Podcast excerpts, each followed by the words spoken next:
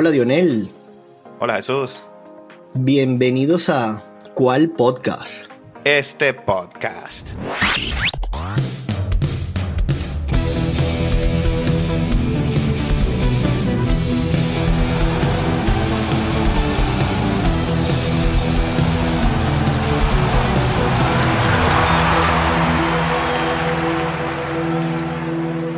Hermano, tenemos campeón. Campeón inédito. Inédito. Alemania se corona campeona del Mundial de FIBA 2023, hermano. Déjame agregar algo súper importante a eso que acabas de decir. Invictos. Invictos. Sí, señor. Mucho, mucho valor el, el cómo este equipo superó con su identidad, de verdad, porque eh, eso fue lo que demostraron hoy en este juego de hoy. Y la diferencia, ¿no? Denis se bajó del autobús y jugó hoy. Vino el correcto. MVP. MVP, MVP del torneo. De verdad que qué, qué, grato es ver a Denis cuando, cuando es clutch, cuando, cuando quiere tener esos tiros. Se veían las ganas, de verdad que...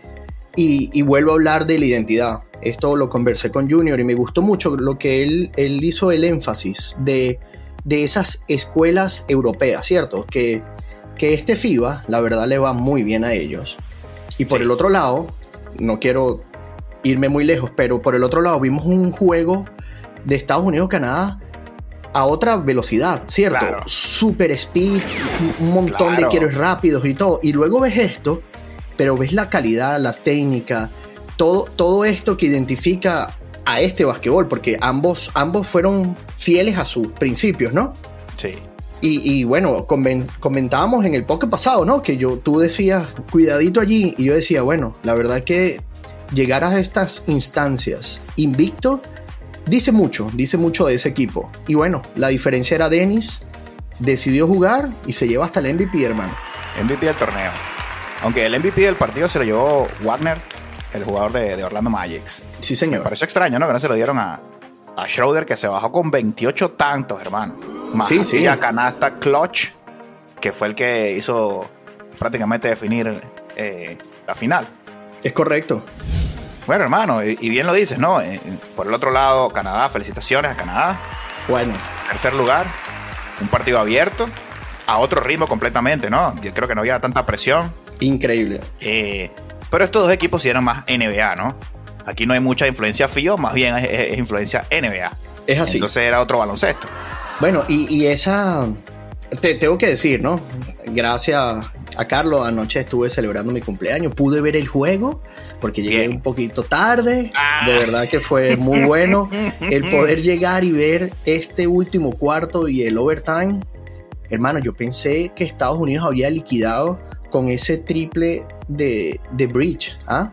Sí. Eh, Esa, esa típica jugada eh, que muy recientemente la hizo Luca en la NBA y que fallan intencionalmente el, el- el tiro libre y él coge la bola y se va al triple y mata allí. Yo Sí. dije, oh, Sí, era, una, era, era un balde de agua fría para Canadá.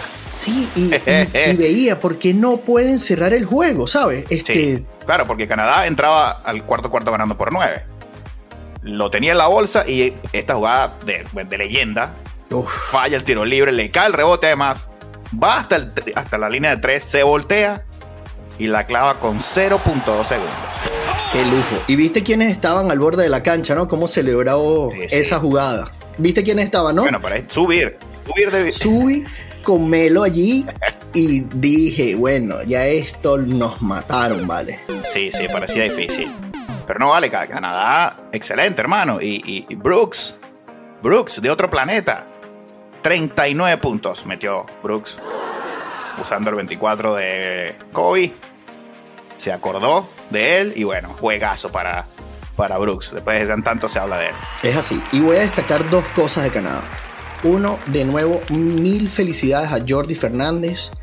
Hermano, porque te soy sincero, yo dije, con ese triple, Canadá no hay manera. Ese señor lo sentó, conversó y salió a matar en el overtime. Sí. Yo creo que les habrá dicho, esto eh, no ha podido haber pasado, el juego es nuestro y fue 16 a 7 en el overtime. Un solo equipo jugó. Sí, sí. Sí, bueno, creo que Estados Unidos no estaba en esta parte.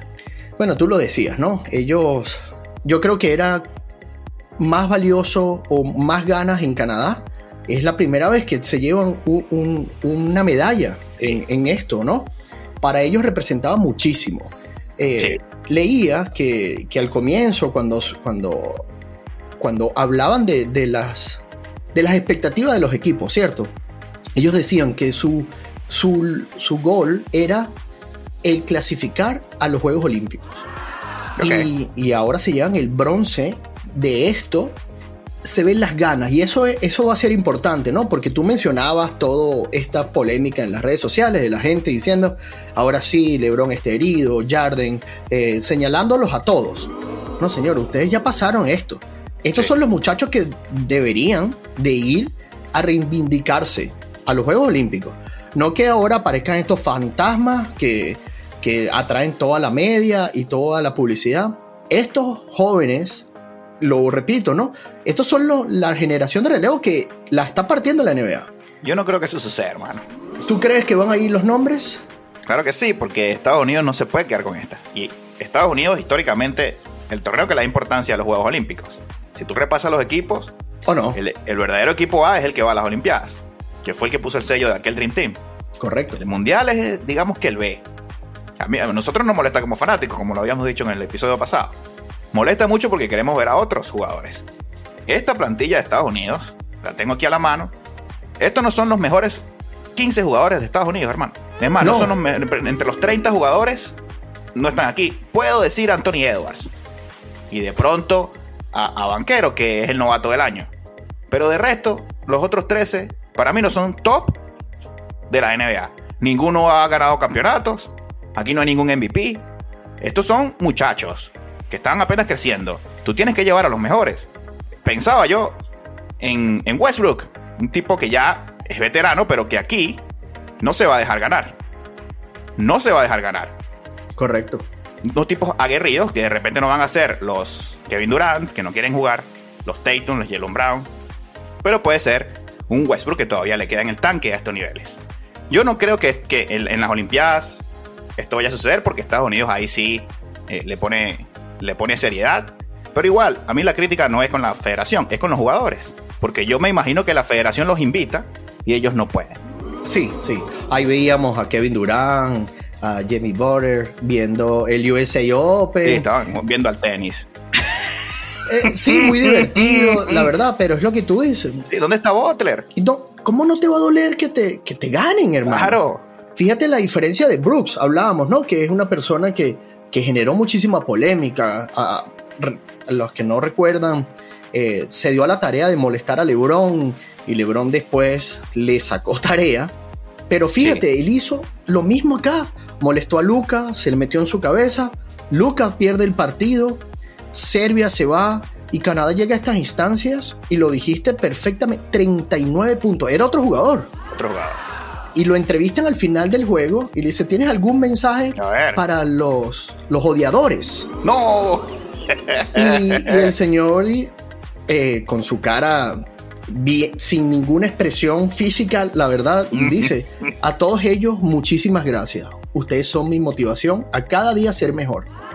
Ahí tienen, ese es el mensaje. Yo salí y ellos están felices con su bronce. ¿Me vas a decir que los Estados Unidos no se van a sentir mal por eso? Claro que sí. Entonces aquí, señores, vamos a jugar basquetbol. Ahora Brooks. ¿Quién aguanta a Brooks toda la temporada regular? Por supuesto, eso va a estar en, cada juego cuando le dicen, este es el señor que vas a marcar en ese tiro libre de decir, te gané el bronce. Buenas noches, y es la verdad, y va a molestarlos.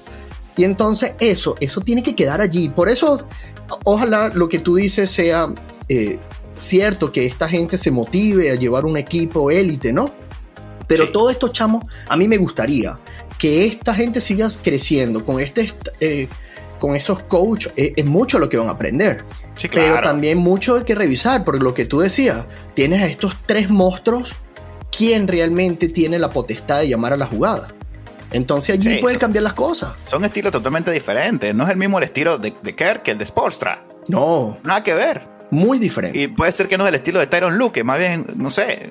Yo digo que es un tipo más líder, ¿no? Motivador, por lo que hizo en aquel cuento que echaba yo de LeBron James. Correcto. Son tres cosas diferentes.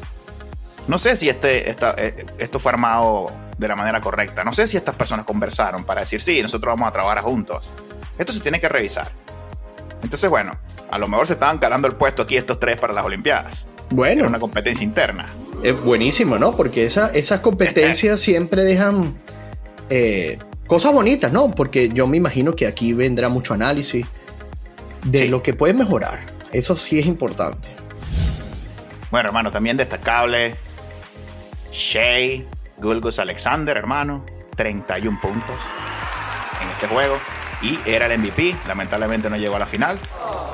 Pero quiero destacar que en este baloncesto FIBA, MVP Schroeder va a ser armador y Gulgus Alexander va a ser armador. A diferencia de la NBA, donde están dominando los Embiid y los Jokic y los Giannis. Totalmente diferente este baloncesto. Correcto, correcto, correcto. Bueno, y hace minutos pusieron como que el quinteto ideal abridor. No sé si lo revisaste. A ver, no. Bueno, Dennis, eh, Claro. el campeón, el MVP, está en el, en el grupo. Luego, eh, Chai Alexander, Anthony Edward, Luka Donix y Bogdanovic. Sí, Un- señor. Un super quinteto. Y Oye, fíjate, no hay altura. no, eso es lo que te iba a decir. Aquí no hay centro. Dominador de toda la gente que escuchábamos comentarios de nuestros amigos en Venezuela. Sí, señor. Que necesitamos un centro, un centro natural. Aquí está. Aquí están. Este es otro baloncesto, hermano. Ya eso era antes. El rebote se gana con las piernas, abajo, cerco rebotador. Que analices esos jugadores que tienen esa sapiencia de saber a dónde va a ir el rebote. Sí. Ahí no necesitas medir tres metros, hermano. Aquí está. Sí. Saludos a Dennis Rodman. Por eso lo busqué, porque recordaba esas palabras que tenemos que naturalizar a alguien, tenemos que... No, no, hay que buscar bajo las piedras. Los jugadores los tenemos. Aquí están. Aquí no hay ningún centro en el Claro. quinteto ideal. Y de estos cinco, cuatro los mencionamos desde el primer podcast. Sí, jugadores a seguir. Aquí está. Sí, señor. Excelente. Muchísimas felicidades para ti, Dionel, porque todos estos los nombramos desde el día uno. Y de nuevo, Alemania, felicidades. Felicidades. Primer campeonato, hermano, invicto. Muy bien, Alemania. Así es como se ganan las cosas, como se escriben los nombres en las historias. Invicto nuestro primer campeonato, esta gente tiene que celebrarlo por todo lo alto. Oye, pero también un partido súper cerrado. Logré ver la primera mitad. Luego, bueno, claudiqué un poquito. Tomé una siesta en el tercer cuarto. Difíciles los horarios. Wow. Y luego vi, vi el cierre. Eh, pero era un toma y dame, hermano. Toma y dame, toma y dame. Y Schroeder, 99% de, de los balones iban a él. Estaba caliente y es que eh, me imagino que saben leer como equipo cuando el señor decide jugar basquetbol. Todas las bolas pasaban por él. Unas asistencias muy buenas, dos robos de balón cuando el juego estuvo por cuatro puntos. Eh, eh, clutch, estaba, eh, era su día. Sí, señor. Oye, vi ahí al amigo tuyo, el de Toronto, el, el super fan. Oh, lo viste, ¿sí, no? Sí, estaba, estaba por ahí. Qué bárbaro, ese hombre estaba en Manila el juego anterior y luego viajó a este. No, no, increíble lo de ese hombre. Sí, sí. De todo. Bueno, hermano, un super torneo de la FIBA, hay que decirlo. Por todo lo alto se despide. Yo creo que una organización impecable. Por ahí vi a Paul Gasol entregando el trofeo a, a varias leyendas, como dice, a Subir, Carmelo Anthony. Hermano, la FIBA merece salir por todo lo alto. Y bueno, reconocimiento de verdad al arbitraje también, hermano. Sí, Aquí un respeto absoluto. Sí, señor. Eso es destacable, importantísimo, ¿ah? No vi ningún jugador en el piso. Nada de simulaciones. ¿ah? pidiendo, pidiendo falta, flopping, etcétera, etcétera. En la NBA no pasan dos jugadas sin que un jugador esté en el suelo. Además, me lo, me lo enviaste cuando Bridge, en su clásica celebración, cuando hace los triples, hace como si disparara a la Sí. banca, le dieron una falta técnica por eso. Falta técnica. No en este Claro. juego, en el juego pasado. Sí. Ah, acá mata la partida para empatar e ir a overtime. Ese señor se acordó de eso, no celebró. Y Nada. eso era para celebrar, pero bueno, con Sí. to- ¿Ah? Todo. Entonces, todo el mérito. Hay que aprender, hay que Sí. aprender. Aburre esa constante interacción con los árbitros, esas simulaciones que de verdad los hacen ver muy mal. es, mal, hermano. No, no puede ser. Mira cómo el juego fluye tranquilo. Es el espectáculo lo que sale a, los ojos del espectador. No que si le voy a gritar al árbitro, que si me agarraron acá, van y corren al piso y se corren 5 kilómetros arrastrándose eh, eh, en, el piso con un foul. Anthony Davis, hermano, no a cada tiro que lanza Anthony Davis termina en el suelo, por ejemplo. Aquí nadie se cae. Nadie. Hay demasiado respeto por el, por el arbitraje y así debe ser. Felicitaciones al, arbitraje de la FIBA. Claro que sí. A todos ellos. Y hay que aprender, de todo esto se aprende, ¿no? Eh, y, ojalá, ojalá los mismos árbitros también que disfrutaron de esto se den a la tarea de decir, yo no vine a interactuar contigo, ellos hacen su trabajo. Por eso que decías que tal vez el juego va rápido, fluye rápido. Es que... No hay interrupciones. Eh, hay un tiempo muerto de 30 segundos, son 30 segundos, no 5 minutos y medio allí. ¿Cierto que sí? Claro, Entonces, rápido. vamos, vamos. Eso, eso es el espectáculo. No es estas cosas que se terminan yendo dos horas extra. ¿No? Aquí, un tiempo extra, rapidito, pum. Repeticiones, hermano. Viste las repeticiones. Rápido. Claro. repetición. Ah, ti, listo. Valió tres. No, valió dos. No, balón para el otro. Rápido. Rápido. Y entonces ahí evitas las lesiones, que estos jugadores quieren cuidarse. Aquí, rapidito. Ya tú sabes cuánto tiempo vas a tener en la cancha. Ya. Vamos a administrar eso de load management de esa manera. Vamos a dejar de protestarla. Tú sabes que vas a ir a la cancha por 40 minutos y te vas a ir a tu casa. A jugar. Hay que jugar. jugar baloncesto. Claro que sí. Bien, hermano. Hora de despedirnos. Bueno, bueno, bueno. Pero primero hay que invitar a nuestros escuchas que nos sigan en X y en Instagram, cual piso podcast. Y recuerden suscribirse en YouTube, en Spotify. Compartan el contenido con, con otros. Y bueno, aquí siempre atento a sus comentarios.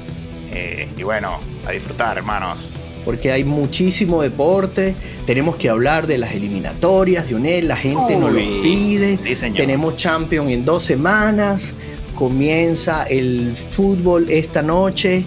No, no, me, no, no. Me voy al estadio, hermano, a ver a los Seahawks. Bueno, Gino, destácate, ten una super temporada porque eres mi caballo en mi fantasy. Bien, hermano. ¿Cuál podcast? Este podcast.